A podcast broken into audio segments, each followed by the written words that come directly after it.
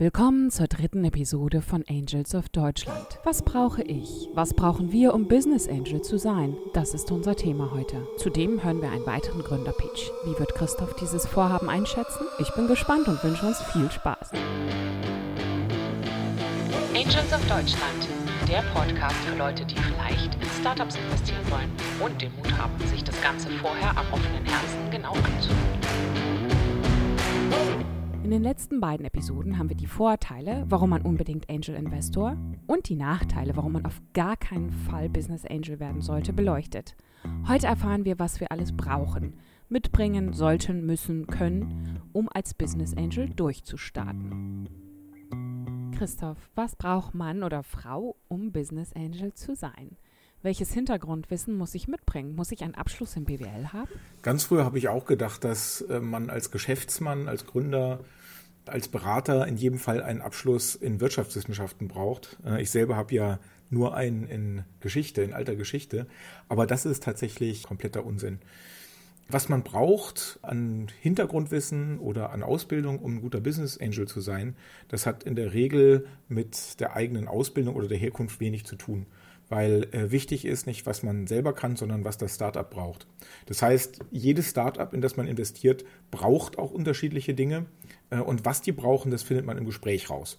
Und zwar in einem Gespräch, das man idealerweise führt, bevor man überhaupt investiert, um zu gucken, ob man dem Startup überhaupt etwas geben kann über das Geld hinaus. Über das Geld hinaus, das liegt natürlich immer im Rahmen der eigenen auch zeitlichen Möglichkeiten. Wenn ich nun mehr als Finanzmittel einbringen möchte und auch kann, was wäre denn dann das Wichtigste? Äh, oft habe ich die Erfahrung gemacht, reicht eine Fähigkeit, die man mitbringen sollte, ein guter Mediator zu sein. Das heißt also jemand zu sein, der nicht im Gründerteam ist, aber auch nicht komplett draußen, der wirklich ein Bestandteil der Firma ist, ohne halt irgendwie jeden Tag im Büro zu sitzen und der eingreifen kann oder ein Gesprächspartner sein kann und vermitteln kann, wenn es Konflikte gibt. Und Konflikte gibt's immer, aller möglichen Arten. Und, und darauf kann man sich auch nicht vorbereiten. Das ist dann halt eben eher eine menschliche Qualität, die man vielleicht mitbringt, dass man ein guter Kommunikator ist, dass man äh, ein bisschen empathisch ist. Und das hat natürlich alles mit BWL gar nichts zu tun. Mhm. Äh, über diese Fähigkeit, über diese persönliche Fähigkeit äh, und Veranlagung hinaus ist es natürlich sehr, sehr gut, Industriekenntnis zu haben in dem Bereich, äh, in dem das Startup, was man unterstützt, äh, tätig ist. Und, und das ist natürlich noch wichtiger, diese Industriekenntnis und das Netzwerk äh, auch einsetzen wollen. Da sollte man sich vielleicht ein bisschen äh, klar darüber werden als Business Angel, wenn man sein Startup wirklich unterstützen will, sollte man auch ein bisschen Salesman sein wollen. Das heißt, aktiv rausgehen, seinen Freunden, seinen Kontakten davon erzählen, dass man sich vielleicht in einem Startup jetzt engagiert, dass man da Geld investiert hat und dass man deswegen wirklich ein klares Interesse hat, diesem Startup zum Erfolg zu verhelfen. Und dazu gehört zum Beispiel auch, sich damit zu identifizieren, äh, auf LinkedIn oder auf Xing wirklich die, seine neue Identität als Startup-Investor klar zu machen, sodass auch möglichst viele Leute davon erfahren und darauf positiv reagieren können. Also das eigene Netzwerk aktivieren, Fachkenntnisse im Vernetzen und Zusammenbringen der richtigen Leute haben. Äh, das, glaube ich, ist wirklich das Allerwichtigste. Wie sieht das mit Fachkenntnissen darüber hinaus aus? Es gibt sicherlich Startups, die aus dem wissenschaftlichen Umfeld kommen oder die wirklich sehr hochspezialisierte Industrielösungen haben, wo es wirklich eine gute Idee ist, vielleicht auch Wissenschaftler zu sein oder sich sehr, sehr tief in das Feld reindenken zu können. Aber äh, meiner Erfahrung nach sollte diese tiefe Fachkenntnisse die sollte man eigentlich dem Team überlassen und, und selber eher das meiste daraus machen, dass man halt irgendwie ein paar Schritte davon weg ist und, und nicht die Gründer die ganze Zeit mit seiner Besserwisserei nervt. Das braucht nämlich keiner. Ach ja, das ist wahr. Wenn auch sicherlich schwer manchmal. Wie du erfolgreich unterstützt, ohne zu belehren und was du genau als Business Angel machst, Christoph, dazu würde ich gerne noch ein paar andere Stimmen zu Wort kommen lassen, und zwar von Gründern, die du schon erfolgreich begleitet hast. Zum Beispiel Robert Kröber. Hören wir mal rein ins Telefonat mit Robert. Hallo, ich bin Robert, einer der Gründer von Forexfix. Wir sind ein Fintech und bieten Zahlungen ins Ausland für Unternehmen und Absicherung gegen Wechselkursrisiken. Christoph hat uns in der in der Gründungsphase super geholfen. Ich erzähle euch mal gern, wie sozusagen unsere Geschichte war. Also wir waren zwei Gründer, wir hatten die Idee, wir haben eine Lücke am Markt gesehen, hatten eigentlich beide einen Corporate Background, also ich kam aus einer großen Bank, mein Mitgründer aus einem, aus einem anderen großen etablierten Fintech und wir hatten beide genug Ahnung vom Produkt und der Technik, wie man das baut. Allerdings hatten wir überhaupt keine Ahnung, wie Startup tatsächlich funktioniert. Und in der Phase haben wir, haben wir glücklicherweise Christoph kennengelernt, damals auf einer Veranstaltung Christoph hat halt ein riesen Netzwerk. Wir haben halt über, über ihn und seine Kontakte gelernt, wie Marketing funktioniert, wie Sales funktioniert, wie Recruiting funktioniert, wie man ein Team aufsetzt, wie man ein Produkt richtig gut entwickelt und äh, perfektioniert. Aber vor allem, das, das da irgendwie vor allem auch einer der, der, größten Knackpunkte so am Anfang, hat er, hat er halt geholfen, äh, Geld zu raisen. Ja. Und wir, wir mussten sozusagen Pre-Market äh, Geld raisen. Also wir brauchten Geld, um überhaupt das Produkt wirklich bauen zu können, an den Markt zu gehen.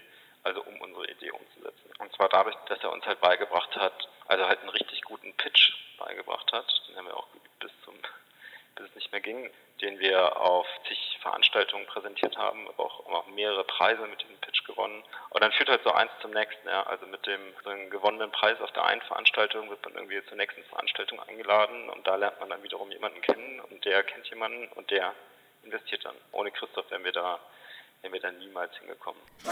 Vielen Dank, Robert. Christoph, du hast Forexfix in der Gründungsphase den Weg bereitet, Investoren zu finden und zu überzeugen. Und nun aus Business Angel Sicht, würdest du sagen, es gibt einen Rahmen, wie viel ich investieren sollte? Ja, das ist äh, natürlich sehr, sehr subjektiv. Äh, und weil es so subjektiv ist, äh, gebe ich jetzt mal einfach zwei Zahlen in den Raum. Ich würde sagen, als Business Angel, gerade als erster Business Angel und vielleicht äh, gerade halt eben noch als jemand, der noch nicht professioneller Investor ist, sollte man irgendwo zwischen 5 und 50.000 Euro investieren. Mhm. 5 ist eigentlich schon in aller Regel zu wenig, aber es ist halt eben doch genug, um, um halt eben in ein Startup ein bisschen mehr als nur gute Worte äh, zu äh, investieren und halt sein, sein Commitment, wie man sagt, also seine Identifikation mit dem Startup zu dokumentieren. 50.000 Euro ist schon, finde ich, eine ganze Menge Geld. Äh, für, sagen wir mal, jemanden, der nicht gerade reich ist. 50.000 ist aus meiner Sicht auch so ein bisschen an der Obergrenze dessen, was man wahrscheinlich verschmerzen kann, was, was viele Leute oder manche Leute verschmerzen können. Alles darüber, das wird schon richtig hart, äh, die Beträge darüber. Meiner Ansicht nach, da tut man sich vielleicht dann lieber mit anderen zusammen ähm, und überlegt halt eben nicht nur dreimal, sondern vielleicht viermal, ob man das alleine investieren will. Natürlich gibt es eine ganze Menge Business Angels, die auch, auch deutlich mehr investieren. Es gibt ja auch Business Angel Clubs und, und Funds, äh, die halt dann auch mal 100, 2 oder sogar 500.000 Euro investieren. Aber meiner Erfahrung nach sind das dann halt eben auch Leute, die häufig investieren, die da schon ein großes Portfolio haben, die auch die Sach- und Fachkenntnisse haben. Ich glaube, wenn man das erste Mal an sowas rangeht oder das zweite Mal, dann sollte man wirklich zwischen 5 und 50 bleiben. Ich selber investiere jetzt ja hier äh, 30.000 Euro. Ganz am Anfang für diese erste Runde, für das erste Angel Investment, da sollte man das Ganze wirklich so strukturieren, dass ein Startup möglichst viel erreichen kann mit einer Summe, die vielleicht in den niedrigen sechsstelligen, vielleicht auch nur in den hohen fünfstelligen Beträgen liegt. Warum? Es ist wichtig, glaube ich, dass wenn man über diese Zahlen redet, man beide Seiten gut versteht, auch als Business Angel. Äh, denn ähm, der Laie denkt immer, äh, ein Startup oder ein Team, was was Neues schaffen will, das sollte so schnell wie möglich so viel Geld wie möglich aufnehmen. Es gibt sozusagen keine zu hohe Summe. Das ist aber äh, ganz häufig oder eigentlich fast immer ein, ein Irrtum. Denn gerade am Anfang hat ein Startup in der Regel noch so wenig geschaffen, noch so wenig äh, Material, noch so wenig Kundenkontakte oder wo auch immer man den Wert eines äh, Startups bewerten äh, kann, dass eine große Investmentsumme in der Regel bedeutet, dass sie sehr viele Anteile weggeben müssen. Und auch wenn das auf den ersten Blick für den Investor positiv scheint, viele Anteile für sein Geld zu bekommen, muss man äh, ganz klar sagen, und das werden wir auch vielleicht bei dem Startup-Pitch-Beispiel äh, nachher noch genauer sehen, dass halt äh, zu Anfang sehr viele Anteile für vergleichsweise wenig Geld wegzugeben, äh, das Schlimmste ist eigentlich, was einem Startup passieren kann. Weil dann nämlich zukünftige Investoren sich anfangen zu fragen, wem dieses Startup eigentlich gehört. Dem Team, äh, die da eigentlich den Wert schaffen sollen, oder einem Investor, der überhaupt gar nicht bei der Wertschöpfung dabei ist, aber halt nur das Glück hatte, ganz früh schon viele Anteile kaufen zu können für wenig Geld. Das heißt also, diese, diese richtige Abwägung dafür, äh, davon, was ein Startup tatsächlich unbedingt braucht an Geld und wofür und wie viel Anteile dafür äh, guten Gewissens abgegeben werden können, das ist sehr, sehr wichtig. Und auch da sind wir, glaube ich, bei so einer äh, Summe zwischen 5 und 50.000. Obendrein kommt auch noch hinzu, wie, wenn man sich überlegt, wie viel man investieren möchte oder ob man das vielleicht auch mit anderen Leuten zusammen macht, die dann ähnliche Summen investieren. Grundsätzlich ist es für ein Startup immer besser, weniger Shareholder zu haben. Äh, denn darauf kommen wir später bei Angels of Deutschland noch in der Zukunft. Mhm. Viele Shareholder bedeutet auch immer sehr, sehr viel Bürokratie, sehr, sehr viel Benachrichtigung, sehr viele Verpflichtungen über jeden Geschäftsvorfall. Und das kann ein Startup auch schon sehr ähm, ja, äh, zurückwerfen, wenn es halt eben um schnelle Prozesse geht. Mhm. Ähm, und auch daran hat man halt eben als Angel Investor kein Interesse, denn ein Startup muss agil und schnell bleiben. Alles klar. Ich nehme mit, die Summe Pi mal Daumen zwischen 5 und 50.000 sollte ich mir gut überlegen und dabei beide Seiten, die der Investoren und die des Startups sowie mögliche langfristige Auswirkungen beleuchten. Du hast vorhin Mediation und Kommunikation angesprochen, darauf möchte ich wieder zurückkommen. Welche Konflikte kann es geben, Christoph? Was erwartet mich als Business Angel Mediator? Ich habe in den letzten Jahren eine ganze Menge Situationen erlebt, Gesellschafterversammlungen, aber auch informelle Konversationen, wo äh, mir einige typische Konflikte aufgefallen sind, die Business Angels mit Startups haben. Und ich glaube, ein grundsätzlicher Grund dafür ist, und das ist ja auch so gewollt, dass äh, Business Angels und Gründer häufig aus verschiedenen Welten kommen. Mhm. Äh, ich, wir wollen ja bei Angels of Deutschland genau das erzielen, dass diese Welten näher zusammenkommen, dass viel, viel mehr Menschen aus der Welt der klassischen Industrie und der klassischen Karriere anfangen, sich zu engagieren bei äh, Startups.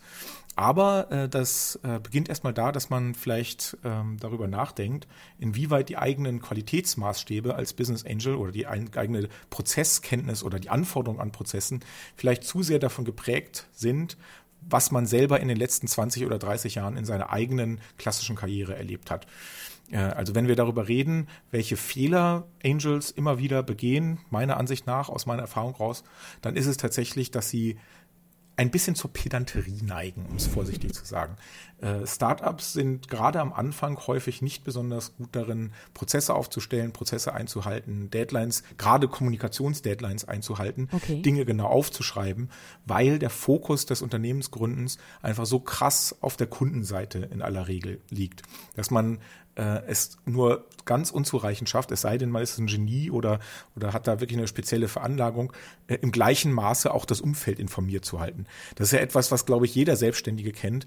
Ähm, jeder, keine Ahnung, Designagenturen, die hervorragende Arbeit für ihre Kunden leisten, haben grauenhafte Homepages, weil sie das einfach nicht ernst nehmen, weil sie im Zweifelsfall immer vor Kunde arbeiten und da allen Fokus drauf haben und selber sich dabei so ein bisschen schleifen lassen. Das ist, glaube ich, so eine universelle menschliche äh, Verhaltensweise und das ist bei Startups auch so. Und Angels, die halt erwarten, dass die Gründer äh, funktionieren, sozusagen, ich habe denen jetzt Geld gegeben, dafür haben die jetzt gefälligst zu funktionieren, gemäß meiner eigenen professionellen Vorgaben, das ist immer falsch. Und diese Pedanterie, die führt sehr, sehr schnell zu harten Konflikten, weil das am Ende dann doch nicht darum geht, einzelne kleine Dinge vielleicht anders zu machen, sondern um, äh, da geht es dann schon um einen Konflikt von grundsätzlichen Arbeitseinstellungen. Und da finde ich, sollte man sich als Business Angel selber immer wieder kritisch im Spiegel anschauen und vielleicht im Zweifelsfall auch einmal eine Mail nicht schicken und im Zweifelsfall äh, einen Schritt zurücktreten die Geschichte entspannter sehen und äh, klar anerkennen, dass diese Gründungsaufgabe so schwierig und vielseitig ist, dass es am Ende der Gründer ist, der selber entscheiden muss, wo er sein Fokus liegt. Das heißt nicht, dass man mit konkreten Maßnahmen oder Vorschlägen den Leuten nicht helfen kann, aber da muss halt eben immer im Vordergrund stehen der schnelle Produktivitätsgewinn, der schnelle ähm, Produkterfolg vielleicht und nicht die Erfüllung von Kriterien, die man selber für sich und nicht für das Gründungsprojekt äh, wichtig hält im Zusammenhang damit, also es ist, sei es Pedanterie, sei es, äh, seien es andere Gründe, ich plädiere sowieso immer dafür, dass halt als Business Angel man sich nicht zu viel einmischen sollte, dass man im Zweifelsfall auch durchaus mal abwarten darf oder dass der erste Schritt zu einer äh, positiven Einmischung als Business Angel eigentlich immer vom Gründer kommen sollte. Also man darf den Gründer nicht auf dem Schoß sitzen, man sollte nicht zu aggressiv nachfragen. Was man aber tun sollte, ist, eine verbindliche Kommunikationsebene zu schaffen. Also es ist völlig in Ordnung von seiner Gründung, also von seinen Gründern zu erfahren, ähm, was ist diesen Monat gelaufen, was ist gut gelaufen, was ist schlecht gelaufen, wie haben sich die Zahlen entwickelt und vor allem natürlich, was erwartet das Startup von seinem Umfeld an Hilfe, also namentlich von den Angels und, und Beiraten, Beiräten. Das ist tatsächlich sehr, sehr wichtig und das ist auch nicht pedantisch und das sollte es wirklich minimal geben. Äh, aber am Ende was die Priorisierung angeht, entscheidet immer der Gründer. Und ähm, ich glaube, eine Grundlage oder warum halt solche Konflikte mit zu viel Einmischung manchmal entstehen oder häufig entstehen, ist, weil der Business Angel sich doch nicht genug von seinem Investment äh, sozusagen distanziert hat. Das heißt, er hat zu viel Angst um sein Geld, um den Verlust des Geldes. Von Anfang an predige ich ja hier, dass man eigentlich nur Business Angel sein sollte, wenn man sich leisten kann, das Geld in dem Moment, wo man es investiert hat, auch schon gleich gedanklich abzuschreiben. Denn ansonsten hält man diesen, diese Berg- und Talfahrt einfach nicht durch. Wenn man bei jedem Konflikt gleich sein gesamtes Geld den, den Berg runtergehen äh, sieht und dann versucht, alles zu tun, um das zu verhindern, wird man häufig eher zur Belastung für das Startup, als äh, dass man tatsächlich hilft. Auch das ist, glaube ich, etwas, wo sich jeder nochmal kritisch hinterfragen sollte, aus welcher Motivation versuche ich jetzt hier einzugreifen äh, oder meine Meinung einzubringen oder sogar durchzudrücken als Business Angel. Ist das wirklich aus einem Grund, der dem Team hilft oder ist das eher etwas, was aus meinen eigenen Ängsten, Bedenken, Herausforderungen stammt? Äh, denn äh, das führt wirklich äh, ganz häufig zu den Konflikten auch mit anderen Angels und anderen Gesellschaftern. Also brauche ich schon eine große Fähigkeit zur Selbstreflexion als Business Angel und Gelassenheit sowie Vertrauen. Wie viel Zeit sollte ich eigentlich einplanen? Hast du eine Hausnummer, Wochenarbeitsstunden, Stunden im Monat? Äh, die wirkliche Antwort ist natürlich, äh, so viel Zeit man halt hat. Ja, grundsätzlich kann man das äh, so designen, wie man das gerne möchte. Wichtig ist nur, dass beide Seiten genau verstehen, was möglich ist und was nicht. Wenn man so wie ich selbstständig ist und äh, seinen Alltag relativ flexibel gestalten kann, dann ist es auch möglich, sehr viel Zeit reinzustecken und halt auch immer wieder äh, sehr flexibel dazu sein, insofern, als dass halt eben mal wochenlang gar nichts passiert und dann in wenigen Wochen unglaublich viel passieren muss und man vielleicht auch sich dann äh, immer wieder mal abends trifft nach der Arbeit und richtig hart an einzelnen Problemen äh, arbeitet. Das äh, ist bei mir möglich, das ist aber sicherlich bei vielen Leuten, die nebenher noch arbeiten oder andere Engagements haben, nicht so ohne weiteres möglich. Und deswegen, um mal eine Zahl zu nennen, ich würde sagen, für ein Business Angel ist so ein Minimum äh, an Zeit, das er sich nehmen sollte pro Investment, so ungefähr vier Stunden im Monat. Das ist genug, um regelmäßig zu sprechen. Und diese Regelmäßigkeit sollte man auch vereinbaren, dass man vielleicht einen monatlichen Jour fix hat, äh, wo, man, wo man spricht, wo man vielleicht auch Dokumente austauscht. Das kann auch einmal pro Woche sein. Das kann auch mal zwei Stunden sein und dann halt eben vielleicht äh, im darauffolgenden Monat wie ein bisschen mehr. Aber ich glaube, es ist äh, sehr wichtig, dass beide Seiten genau wissen, woran sie sind. Ja. Du empfiehlst ja auch immer, dass man sich engagiert als Business Angel, aber betonst auch, dass ähm, ich auch weniger oder nur das Geld geben kann. Wie sieht das dann aus? Es ist auch durchaus okay, äh, nur sehr punktuell einzugreifen. Es ist völlig okay zu sagen, also mein Investment ist hauptsächlich mein Geld und vielleicht ein paar Branchenkontakte. Und die Branchenkontakte nutze ich so, dass ich halt, wie sich die Opportunität ergibt, immer wieder so äh, Sales-Situationen herbeischaffe, also Kontakte, Telefongespräche vereinbare mit potenziellen Kunden meines Startups. Und das passiert manchmal vielleicht drei oder vier Wochen gar nicht. Und dann habe ich halt eben die Gelegenheit, auf einmal fünf oder sechs Intros zu machen. Auch das ist völlig in Ordnung. Aber ich glaube, als Business Angel muss man halt eben sich dieses Ding auch immer präsent halten, dass man halt jetzt aktiv werden möchte, dass man sich auch äh, ein bisschen vielleicht sogar dazu zwingt, das Ganze nicht einfach so schleifen zu lassen, sondern sich selber auch so ein bisschen eine Agenda auferlegt, wie man dem Startup helfen kann. Und das Wichtigste daran ist tatsächlich Kommunikation links und rechts, hin und zurück. Äh, was braucht das Startup? Also die Startups äh, sollten auch ihre Investoren immer regelmäßig und, und gut informieren darüber, was jetzt gerade getan werden muss und wo der Schuh drückt. Aber auch umgekehrt äh, ist es die Pflicht, oder man macht es sich als Business Angel viel, viel leichter, wenn man sich selber auch so eine regelmäßige Kommunikationsbasis mit dem Startup und mit dem Investment legt und sich da auch selber ein bisschen pusht. Also ein paar Stunden pro Monat, das wäre schon sehr, sehr gut und nach oben ist echt die Skala offen. Wunderbar. Auf meiner Business Angel Checkliste stehen jetzt, ich brauche kein BWL-Diplom, sollte aber Spaß an Mediation und zwischenmenschlicher Kommunikation haben. Industriekenntnisse sind gut, sollten aber nicht zur Besserwisserei mutieren. Zwischen 5 und 50.000 sollte meine Investitionssumme liegen. Je früher ich investiere, desto in Anführungsstrichen besser sind meine Konditionen, desto schwieriger ist es aber gegebenenfalls weitere Investoren für das Startup zu interessieren. Beim Investieren sollte ich daher immer beide Seiten im Blick haben. Zeit sollte ich so viel investieren, wie ich kann. Du empfiehlst ca. vier Zeitstunden im Monat inklusive einem Jour fix einzukalkulieren. Mal ist es mehr, mal weniger. Ganz wichtig ist es, Zugänge zu Kontakten und Netzwerken zu schaffen. Dazu möchte ich wieder eine weitere Stimme zu Wort kommen lassen. Und zwar jetzt Sebastian Winkler, CEO von Medizintechnik Markt. Wir haben im Sommer 2014 an Christophs Berlin Startup Academy teilgenommen. Das war fantastisch. Wir haben ja viele Leute kennengelernt, die uns, die uns äh, sehr, sehr geholfen haben, eben über Christophs Netzwerk. Wir waren bei Google eingeladen. Wir haben einfach viele fantastische Leute getroffen, die uns von ihrer Erfahrung berichtet haben, die aber dann eben halt auch offen waren, unsere Fragen zu beantworten. Und von diesem Netzwerk profitieren wir heute noch. Ich kenne niemanden, der so offen sein Netzwerk teilt und äh, Intros macht wie Christoph. Und das ist halt auch, ich sag mal, der große Wert, den neue Gründer haben werden. Man kann nie genügend Freunde haben, man kann das eigene Netzwerk kann nicht groß genug sein und Christoph ist einfach ein fantastischer Knotenpunkt, um eben Leute zu finden, die für die spezielle Fragestellung, die gerade da ist, helfen können. In diesem Sinne viel Erfolg von Sebastian von Medizintechnikmarkt.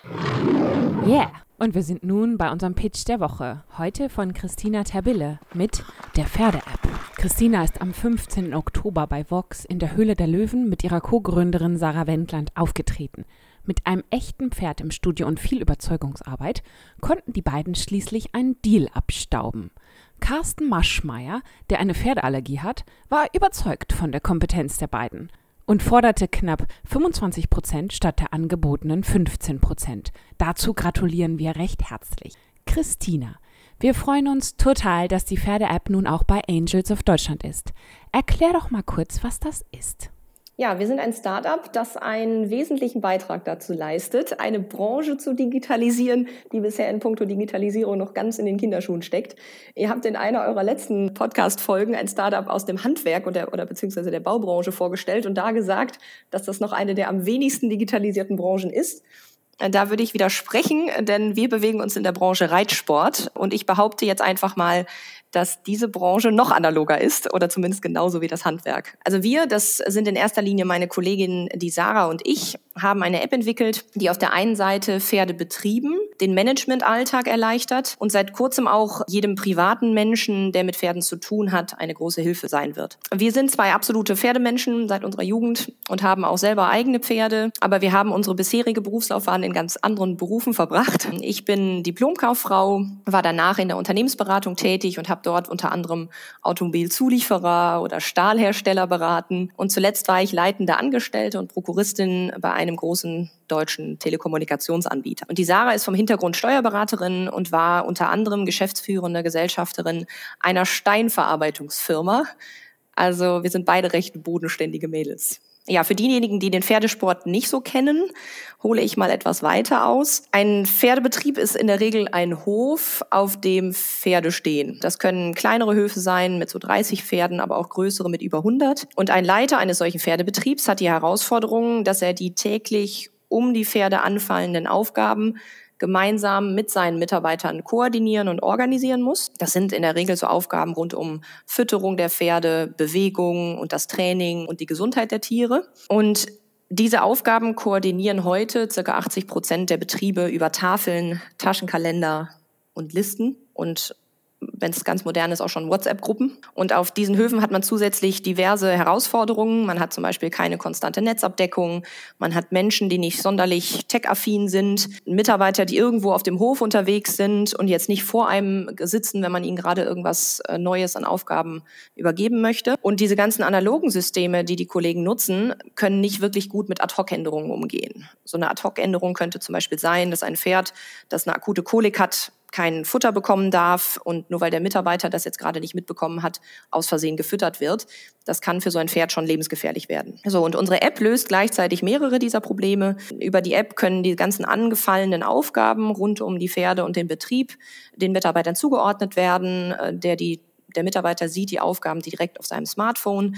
Man hat von überall einen Überblick. Und ja, man kann die App auch, die haben wir ganz bewusst so konzipiert, auch in einem Funkloch bedienen. Das heißt, steht man gerade in einer Halle und hat kein Netz, kann man trotzdem mit dem Tierarzt gemeinsam Eintragungen im Be Be Behandlungsbuch des Pferdes machen. Und dann, wenn man das nächste Mal wieder ins Netz kommt, aktualisiert sich die App und auch die Kollegen sehen dann die Eintragungen. Als wir 2018 anfingen mit der äh, Pferde-App, haben wir zunächst eine Geschäftskundenlösung der App entwickelt, also genau das, was ich gerade beschrieben habe, eine Version, die einem Betriebsleiter hilft, seinen Betrieb zusammen mit seinen Mitarbeitern zu managen. Also wenn man so will, eine ERP-Lösung für Pferdebetriebe.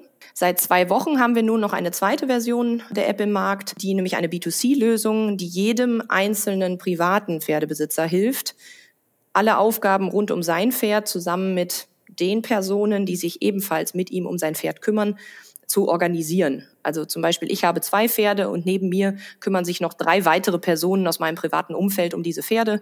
Und das ist nicht immer ganz einfach zu koordinieren. Man klärt, wer an welchem Tag einspringen kann, ob welches Medikament gegeben werden muss, äh, etc. pp. Und das i-Tüpfelchen des Ganzen ist jetzt die Kombination dieser B2B und B2C-Lösung. So kann jetzt der Stallbetreiber auch den Pferdebesitzer in seiner App verknüpfen und es können Services zum Beispiel über die App gebucht werden. Und danach rief auch schon in den letzten Monaten der Markt, ähm, weil es da tatsächlich auch nicht viele Lösungen heute gibt. Wir sind jetzt gerade in der Situation, wir sind gerade bei einer Brückenfinanzierung, um jetzt unser Konzept zu beweisen. Also wir sind jetzt gerade ja vor zwei Wochen mit der äh, B2C-Lösung im Markt gestartet. Wir haben hier nochmal 70.000 Euro Kapital aufgenommen zu einer Bewertung von 1,5 Millionen, aber sind jetzt äh, dabei, eine größere Runde in Q1 vorzubereiten, wo wir nochmal 250.000 Euro Kapital in die Firma nehmen werden, äh, nachdem wir dann auch das Konzept beweisen konnten, denn das wird sich jetzt wirklich in den nächsten zwei, drei Monaten äh, zeigen, ähm, wie erfolgreich wir in der, in der Branche sein werden. Und das soll aber auch dann vorerst das letzte Kapital sein, was wir in unseren Unternehmen reinholen, ähm, weil wir im Laufe des nächsten Jahres liquiditätspositiv sein werden und dann auch stetig aus eigenen Mitteln weiter wachsen werden. Warum wir dennoch sehr interessant für einen Investor sind, liegt einfach an unserer Position im Markt. Wir entwickeln uns zu einer absolut interessanten digitalen Plattform in dieser bisher sehr undigitalen Branche. Unsere spitze Zielgruppe sind ja Menschen, die mit Pferden zu tun haben, also sei es Stallbetreiber, Pferdebesitzer und Reiter. Und wir haben in den kommenden Jahren das klare Ziel, in dem Markt eine so relevante Rolle einzunehmen als Marke, die Pferde-App, dass andere Unternehmen aus der Branche, seien es Futtermittelhersteller, Anlagenbauer oder andere branchennahe Unternehmen mit der gleichen Zielgruppe wie wir an uns eigentlich gar nicht mehr vorbeikommen. Und dieses Interesse dieser Unternehmen merken wir auch jetzt schon, dass wir jetzt schon diverse Kooperationsanfragen bekommen. Ich würde gerne noch ein bisschen mehr über den Markt verstehen. Wie groß ist der überhaupt? Wer gibt da Geld aus? Für was? Welche Summen stehen da überhaupt im Raum? Also ich fange mal an mit der Branche Pferd. Ähm, das sind 6,7 Milliarden Euro Umsatz, die da in der Branche jedes Jahr umgesetzt werden. Und da sind übrigens nicht die Pferdeverkäufe drin, sondern das ist tatsächlich alles rund um Haltung und Einzelhandel ähm, rund ums Pferd in dieser Branche. In Deutschland gibt es 15.000 Pferdebetriebe mindestens. Das sind jetzt nur die eingetragenen. Es gibt auch ganz diverse äh, die nicht eingetragen sind. Ähm, es gibt in Deutschland vier Millionen Reiter. Also auch da eine relativ große Zahl, die man so vielleicht auf den ersten Blick nicht erwartet. Du fragtest nach der, ähm, den Kosten pro Betrieb. Das ist je nach Bundesland und Region sehr, sehr unterschiedlich. Also ich komme aus dem Münsterland. Da ist zum Beispiel ähm, das ganze Thema Haltung Pferd deutlich günstiger. Da hat auch meistens jeder Landwirt so bis zu 30 Pferde auf dem Hof. Jetzt hier im Rheinland, wo ich mittlerweile bin, da gibt es viel größere Höfe. Da ist das Einzugsgebiet sehr viel größer und da sind auch die Kosten sehr viel höher. Also man kann eben für so einen Unter Futterstall eines Pferdes. Und da ist meistens dann wirklich nur Boxen, Miete, Futter und vielleicht Misten ähm, mit drin, kann man rechnen zwischen ja, wenn es wirklich günstig kommt, 200 Euro und man kann aber auch bis zu 500, 550 Euro rechnen für alleine dieses Thema Unterstall. Meistens verdienen die Betriebe aber genau an diesem reinen Basisverpflegungsblock nicht unbedingt viel, äh, sondern äh, die Betriebe machen tatsächlich dadurch hauptsächlich Umsatz, dass sie Zusatzservices anbieten. Das ist dann sowas wie, ähm, wir bringen dein Pferd jedes, jeden Tag auf die Weide oder wir decken es auch um. Jetzt zum Beispiel in dieser Übergangsjahreszeit haben die im Stall eine andere andere Decke drauf als draußen. Und diese Einzelservice lassen sich die Stelle im Einzelnen bezahlen. Und das macht es auch in der Abrechnung häufig sehr unübersichtlich. Und deswegen ruft die Branche auch nach genau so einer Lösung, wo ich diese Services auch sehr äh, dokumentiert und sauber buchen kann und habe dann eben auch alles sehr sauber dokumentiert in, in einer App. Welche Traction, also welche Nutzererfahrung habt ihr mit eurer App schon? Wie viele Leute arbeiten damit äh, bereits jetzt? Äh, wie viele Verkäufe habt ihr getätigt? Was habt ihr daraus schon gelernt? Das ist, glaube ich, sehr ähnlich wie in anderen Konzernunternehmen. Ich komme ja eher aus einer Konzernwelt bisher, habe ja in der Unternehmensberatung auch viele mittelständische Unternehmen gesehen. Und wenn es da um die Einführung eines neuen ERP-Systems geht, hat das äh, mehrere Faktoren, die da den Erfolg ausmachen. Das eine ist klares, auch Management Power, kann ich das eigentlich durchdrücken und habe ich Mitarbeiter, die das auch dann befolgen. Äh, das zweite Seite ist ein klares, also da nennt man es immer so schön Change Management, ähm, dass man eben auch tatsächlich die Mitarbeiter an die Hand nimmt und eben diesen ganzen Umstellungsprozess begleitet. Ähm, das hat sich ein bisschen bewahrheitet jetzt bei uns in den letzten, ähm, im letzten Jahr, knapp Jahr jetzt, ähm, dass wir da auch sehr stark unterstützt haben, ähm, da die, die Unternehmen auch mit Hilfestellungen an die Hand genommen haben. Ähm, wir merken, dass wir mit der Idee, auch wenn wir die vorstellen, häufig mehrere Punkte auf, auf einmal oder Probleme auf einmal treffen, wo die sagen, Mensch, ja, also da passieren mir auch zu viele Fehler. Ich will es ja eigentlich richtig machen als Hof. Ähm, wir haben die App so ähm, versucht zu konzipieren, dass ähm, auch gerade da verschiedene Rechtesysteme hinterlegt sind, dass die einfache Aushilfe, die vielleicht auch gar nicht so gut Deutsch spricht, eben auch gar nicht viel von der App sieht, sondern wirklich sehr reduziert ihre Aufgaben mit wenig Worten und da auch äh, wenig drin tun muss. Natürlich ist das für einen, einen Stallbetreiber, der das Ding einmal einrichtet, ähm, nicht ganz trivial am Anfang, weil er, weil er äh, Dinge einmal konzipieren und äh, installieren bzw. einrichten muss. Aber auch da unterstützen wir und da laufen sehr offene Türen ein. Offen gesprochen hatte ich ganz Anfang des Jahres, als wir mit der B2B-App angefangen haben, mit sehr viel mehr ähm, Ressentiment gerechnet, dass man uns öfter, wenn wir da mit Stellen Kontakt aufnehmen, sagt, komm, lass mich in Ruhe damit. Äh, aber das ist gar nicht der Fall. Also viele sagen, Mensch, hm, habe ich mich noch nicht so richtig mit befasst, aber komm doch mal vorbei und zeig das mal oder stellt mir das mal vor. Und das Gute ist, dass wir jetzt gerade auch zum richtigen Zeitpunkt kommen. Also es kommen auch andere digitale Pflänzchen Pflänzchen äh, gerade auf den Markt. Wir sind da auch nicht alleine, was mich sehr beruhigt. Und auch die Medien gerade im, im Pferdesport äh, berichten jetzt dieses Jahr sehr stark über digitale Helfer im Stall, ähm, auch digitales Stallmanagement. Und da kommen wir jetzt genau zum richtigen Zeitpunkt. Wo wir gerade von Medienunterstützung sprechen, vor ein paar Wochen hattet ihr ja einen ziemlich spektakulären Auftritt bei der Höhle der Löwen. Lasst uns da doch mal reinhören. Jesus. Und? Wir würden gerne einen von Ihnen befördern zum Chef eines Pferdebetriebs. Setzen die Löwen aufs falsche Pferd. Die Bell, die hat eine akute Lungenentzündung. Ja, die sind aber auch alle krank. Was läuft denn hier verkehrt im Laden? die Höhle der Löwen. Ihr habt da, wie man da nicht richtig gehört hat, aber wieder jeder gesehen hat, zum ersten Mal überhaupt, das haben wir schon gehört, äh, ein Pferd mit ins Studio gebracht, einen richtigen Pferdestall aufgebaut. Das ist natürlich wirklich ziemlich spektakulär. Aber was uns als Investoren natürlich interessiert ist, auf welche Art und Weise dieses Investment von Carsten Maschmeyer äh, jetzt euch weitergebracht hat, welchen Unterschied das für euch macht, welchen Vorteil das vielleicht auch für weitere Business Angel äh, bringt, da jetzt dabei zu sein und sowieso, was seit diesem großen Moment bei der Höhle der Löwen passiert ist. Ich teile meine Antwort mal in zwei Teile, weil ich glaube, wir müssen differenzieren einmal zwischen der Aufzeichnung, die ja schon im April oder Anfang Mai war, also schon vor ein paar Monaten, und dann jetzt der Ausstrahlung, die jetzt tatsächlich ja vor äh, 15 Tagen äh, ungefähr war. Die Aufzeichnung äh, war für uns total aufregend. Wir zwei sind beide keine Personen, die gerne im Rampenlicht stehen und auch gar nicht gerne vor der Kamera stehen.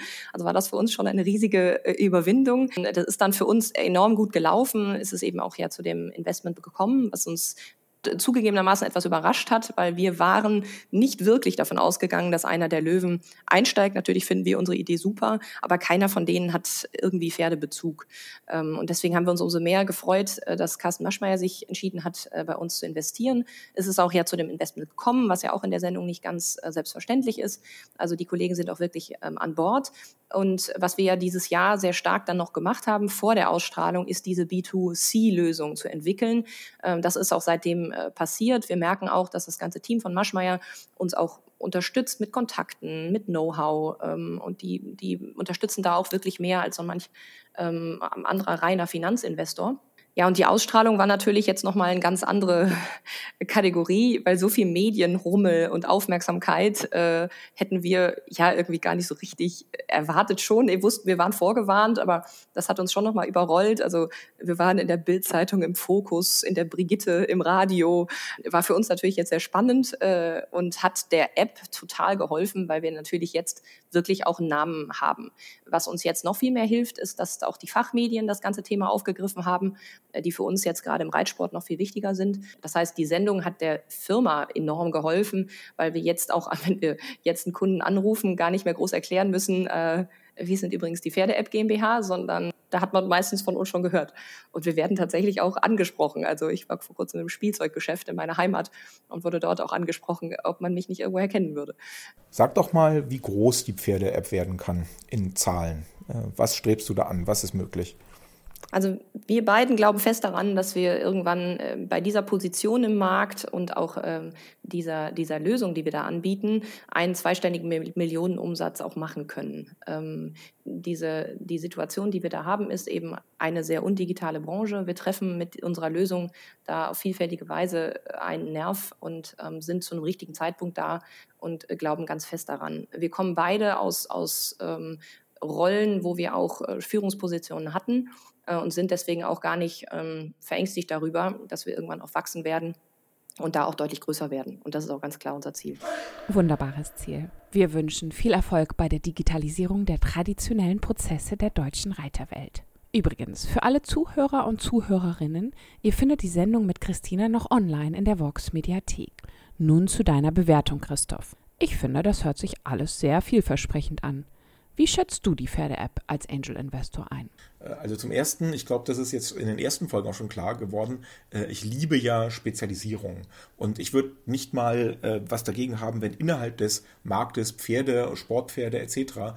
sie sich noch weiter spezialisieren würden, zum Beispiel auf das Thema nur Ställe verwalten oder vermieten. Ich glaube sogar, so eine kleine Zielgruppe oder so ein kleines Problem, was da rausgelöst ist, kann schon tragfähig genug sein, um zu zeigen, dass da was geht.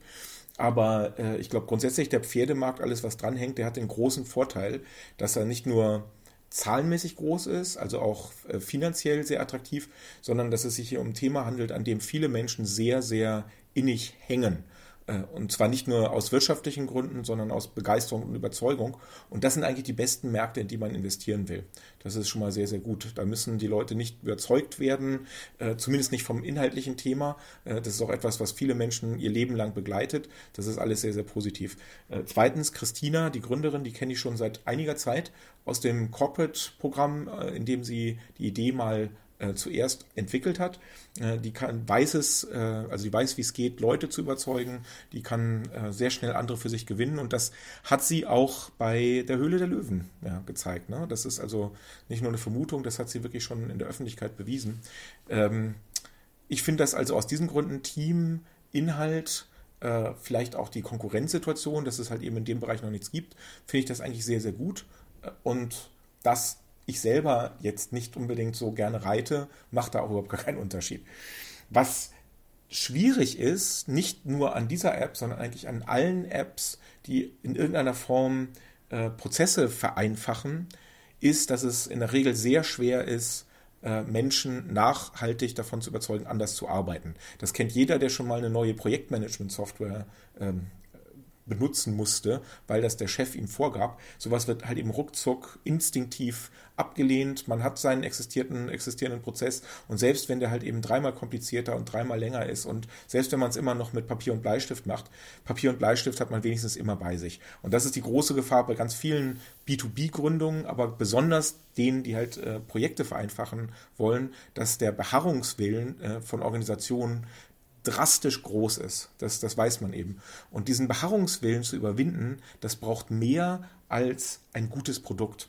Es gibt nichts Tragischeres, aber es äh, passiert halt eben immer wieder, dass halt auch sehr, sehr gute Produkte, die ähm, vieles vereinfachen, am Ende scheitern, weil nicht genug Leute, nicht genug Nutzer nach dem Download diesen neuen Prozess oder diese Vereinfachung zu ihrem täglichen Leben gemacht haben. Und das ist die große Herausforderung, die auch die Pferde-App überwinden muss. Ähm, das heißt, Features, äh, einzelne Produktspezifikationen und auch der Markt, das ist eigentlich nicht das, was über den ähm, Erfolg entscheidet, sondern kriegt man das tatsächlich sukzessive immer mehr in das alltägliche Management von Pferden und ähm, Infrastruktur drumherum äh, rein. Und das braucht halt sehr, sehr viel Kundenbetreuung. Kundenbetreuung lässt sich nicht skalieren. Das ist immer eine Gefahr bei solchen Sachen.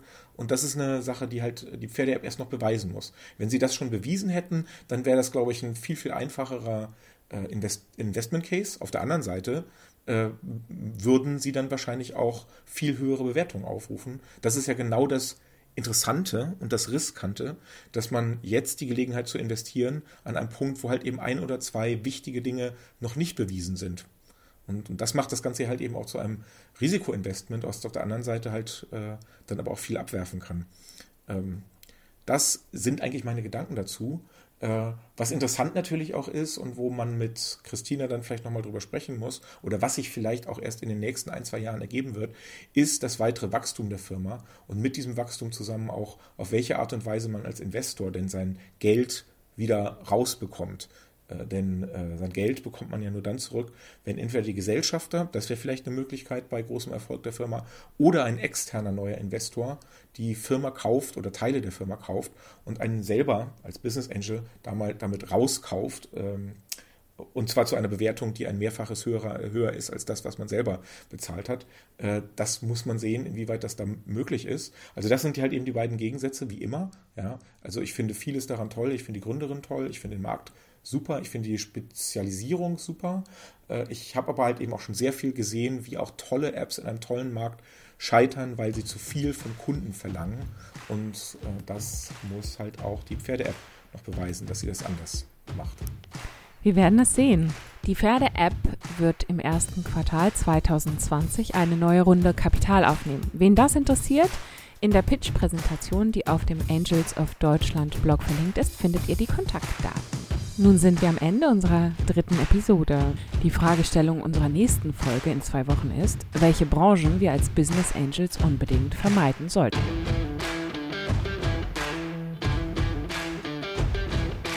Bleib dran an Angels of Deutschland. Hintergründe und alle Dokumente zur Show findest du auf dem Blog www.angelsofdeutschland.de, genauso wie die Anmeldung zur Live-Show. Bis bald!